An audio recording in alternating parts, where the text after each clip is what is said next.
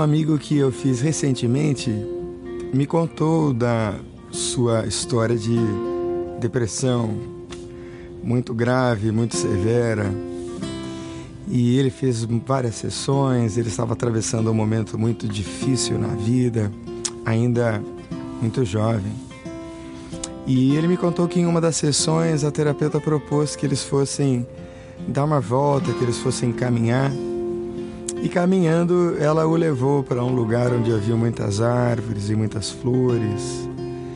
E na conversa, ela foi dizendo que a depressão é um tipo de condição em que o olhar se volta muito para si mesmo muito para as próprias dores, muito para o próprio significado pessoal em relação à vida. É um olhar em si mesmado.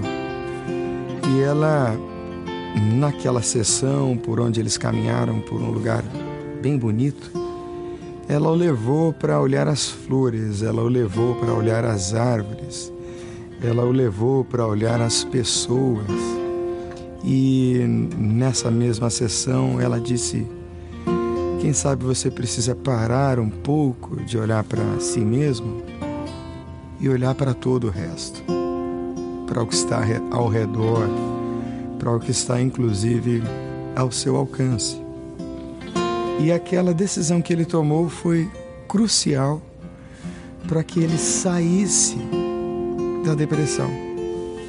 Foi quando ele passou para um olhar para as coisas e para as pessoas que estavam ao seu redor. E começou a perceber que a vida dele não era assim tão ruim quanto ele a criou, ele a imaginou, precipitada, claro, por uma situação muito dura, que precisa ser considerada, mas tem muito mais vida além das nossas próprias questões.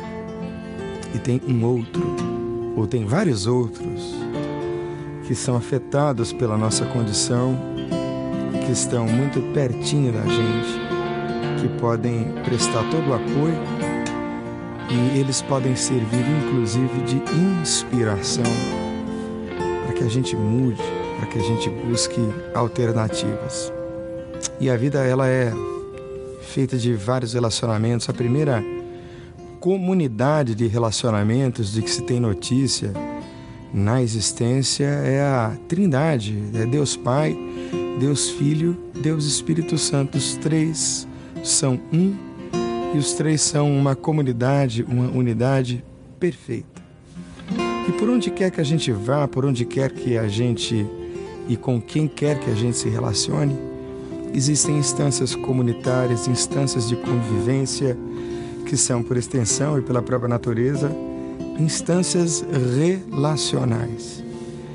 E Deus nos criou, sem nenhuma dúvida, para o relacionamento para relacionamentos. Eu disse esses dias atrás que se Deus tem alguma necessidade, Deus tem a necessidade de se relacionar, porque relacionar-se é amar e amar só é possível se a gente se relaciona. Por isso Deus criou o homem à sua imagem, à sua semelhança, conferindo ao homem uma natureza muito distinta das dos anjos.